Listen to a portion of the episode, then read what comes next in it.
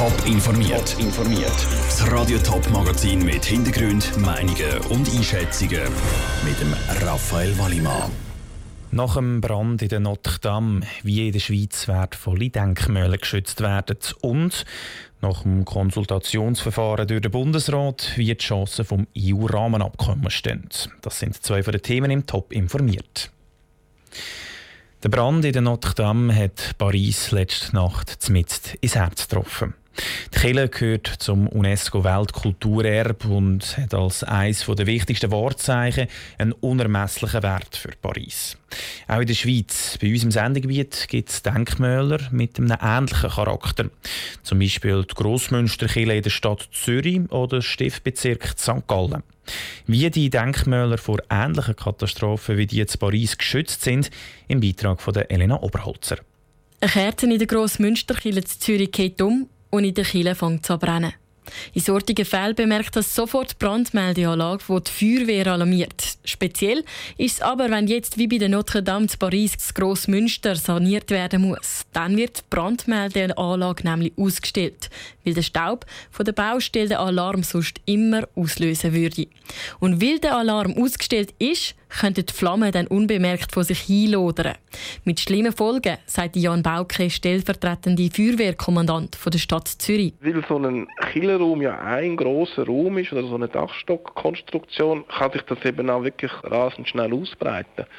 Und ja, dann, dann haben wir natürlich schon äh, auch ein, wirklich ein grosses Ereignis, mitten in der Altstadt von Zürich. Und dann müssen wir schauen, dass die Altstadt von Zürich unversehrt bleibt. Und dabei müssen die Feuerwehrleute schauen, dass sich der Brand nicht weiter ausbreitet. Also darum muss alles geschützt werden, was noch ganz ist. Das betrifft auch die zwei Zwingli-Türme, die das Wahrzeichen fürs Grossmünster sind, aber auch die Häuser rundherum. Ähnlich sieht es beim Stiftsbezirk St. Gallen aus.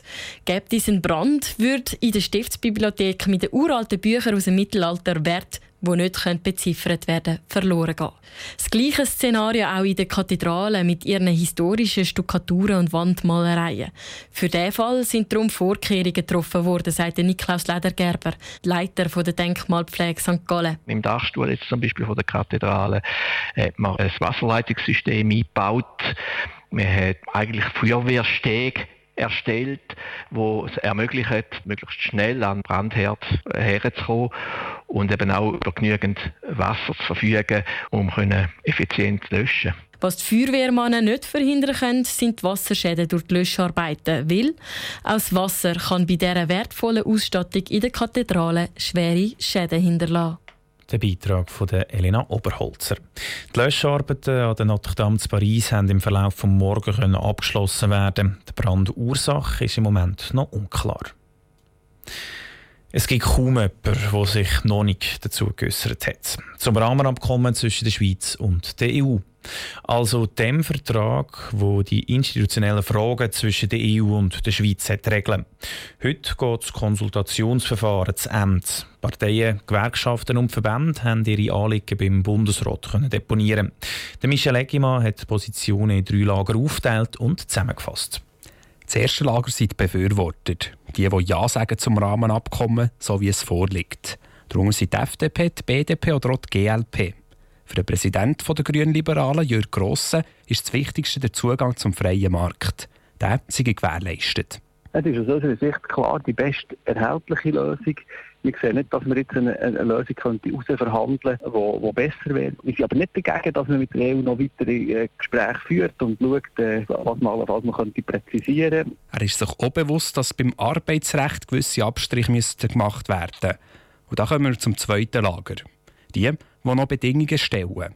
Darunter sind viele Verbände wie etwa der Gewerbeverband, viele linke Parteien wie etwa die SP oder die Grünen und auch Gewerkschaften wie zum Beispiel der Schweizerische Gewerkschaftsbund.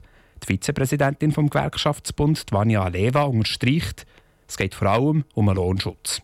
Wenn das Rahmenabkommen, so wie das vorliegt, angenommen sollte werden, dann wäre das ein Dammbruch bezüglich dem Lohnschutz in der Schweiz, wo wir als Gewerkschaften so nicht hinnehmen können. Und dann kommen wir noch zum dritten Lager. Die, die sich ganz klar gegen das Rahmenabkommen aussprechen. Die einzige Partei, die das klipp und klar macht, ist die SVP. Der Parteipräsident Albert Rösti sagt, der Rahmenvertrag zerstört die Werte der Schweiz im Grundsatz. Das Rahmenabkommen würde bedeuten, dass die Schweiz in wesentlichen Bereichen wie Landwirtschaft, Landverkehr, Personenfreizügigkeit automatisch müsste das Recht von der EU übernehmen, wenn die EU das Recht ändert, damit einen massiven Verlust äh, hätte von Souveränität, von direkter Demokratie. In Pflicht ist jetzt der Bundesrat. Er muss sich zum Rahmenabkommen, das er selber mit der EU ausgehandelt hat, äußern und allenfalls Erklärungen liefern. Nachverhandlungen dürften aber schwierig sein. Die hat nämlich die EU ausgeschlossen. Der Beitrag von Michel Eckimo. In der Schweiz fehlen Fachkräfte. Und das führt dazu, dass gut ausgebildete Arbeitnehmer fast schon frei können wählen für welches Unternehmen sie arbeiten wollen. Entsprechend häufiger wechseln die Leute in der Schweiz den Job. Patrick Walter. In den letzten drei Jahren hat sich die Mitarbeiterfluktuation weiter erhöht. Jedes dritte Unternehmen sagt nämlich gemäss einer aktuellen Studie von der Personaldienstleistungsfirma Robert Half, dass ihre Mitarbeiter viel häufiger den Job wechseln. Wenn die Mitarbeiter immer häufiger den Job wechseln, stellt das Unternehmen natürlich vor Herausforderungen, erklärte Freddy Greuter vom Arbeitgeberverband. Es gibt natürlich Situationen, wo es ein Verlust ist, wenn jemand weggeht aus dem Unternehmen, wenn jemand das Unternehmen verlässt und damit natürlich auch ein Know-how-Verlust im Unternehmen zu verzeichnen ist. Insofern gibt es viele Anhaltspunkte dafür, dass es wichtig ist, die bestehende Belegschaft können bei den Stangen zu behalten, können auch im Unternehmen zu halten. Um die Mitarbeiter zu behalten, müssen die Unternehmen den Mitarbeitern viel bieten. Als Beispiel nennt Freddy Greuter, dass schon junge Mitarbeiter können Verantwortung übernehmen und weitergebildet werden Auch flexible Arbeitszeiten sind ein grosses Thema. Die Unternehmen sind jetzt gefordert, zum entsprechende Programm anzustoßen. Die Situation wird sich nämlich noch weiter verschärfen, weil jetzt viele Arbeitnehmer von der Babyboomer-Generation in die Pension gehen, sagt Freddy Greuter. Es kommen weniger Junge nach, in den Arbeitsmarkt eintreten. Und das führt einfach dazu, dass quasi am Arbeitsmarkt der Kampf um, um gute Fachkräfte und gute Mitarbeiter größer wird. Und ähm, ich glaube, das ist die Hauptausforderung, dass einfach die Unternehmen attraktiv bleiben. Trotzdem wird Freddy Greuter vom Arbeitgeberverband den Teufel nicht an die Wand malen. Die Zufriedenheit der Arbeitnehmer ist nämlich grundsätzlich hoch, auch wenn es viele Stellenwechsel gibt. Und es gäbe auch positive Seiten an der hohen Arbeitnehmerfluktuation. Die Mitarbeiter zeigen zum Beispiel, dass sie sich immer weiterbilden wollen. Ganz nach dem Motto lebenslanges Lernen. Der Beitrag von Patrick Walter. Die meisten Gründe, die in der Studie für einen Jobwechsel genannt worden sind, sind die Unvereinbarkeit von Job und Familie, der Lohn und fehlende Karrierechancen. Top informiert, auch als Podcast. Mehr Informationen gibt es auf toponline.ch.